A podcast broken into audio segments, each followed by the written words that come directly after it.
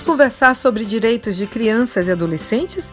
Neste podcast, ele convida a conhecer o SGD, o Sistema de Garantia de Direitos de Crianças e Adolescentes.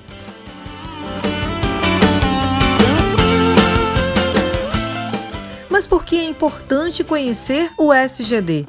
Quando conhecemos bem o sistema de garantia de direitos de crianças e adolescentes, podemos agir em favor da proteção integral deles, evitando seus maus tratos físicos e psicológicos. É bom lembrar, inclusive, que maus tratos físicos e psicológicos são crimes tipificados no Estatuto da Criança e do Adolescente e no Código Penal Brasileiro. O SGD se estrutura em três eixos estratégicos: o da defesa dos direitos humanos, o da promoção e do controle social, e ele é composto por uma rede de proteção formada por agentes públicos e privados. Mas será que, nesse momento particular de pandemia, os direitos de crianças e adolescentes ficam mais ameaçados? Olha o que costuma acontecer em casos assim. As creches e escolas fecham, as crianças e adolescentes ficam mais tempo sozinhos em casa, correm mais riscos de sofrer acidentes, os pais ou responsáveis perdem renda, crianças e adolescentes são obrigados a realizar mais tarefas domésticas. Essas situações favorecem a vulnerabilidade de crianças e adolescentes, ampliando principalmente as possibilidades de violência doméstica, trabalho infantil, abuso e exploração sexual. E as meninas, especialmente, são as vítimas mais comuns, pois vivemos em uma sociedade ainda patriarcal, machista e sexista. Isso chama-se violência baseada em gênero.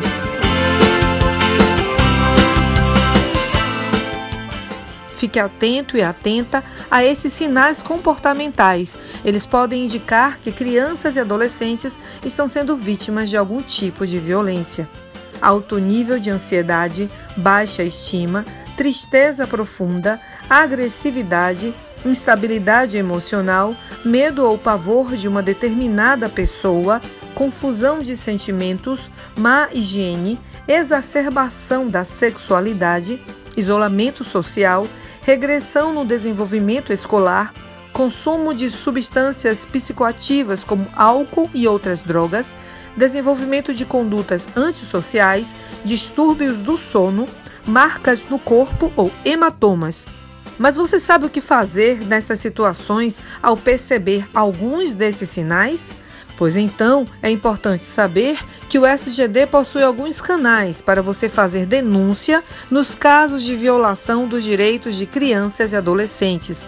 Você pode denunciar anonimamente através do Disque 100 ou usar o 190 ou ainda procurar as varas de infância e juventude, delegacias de proteção à infância e à juventude.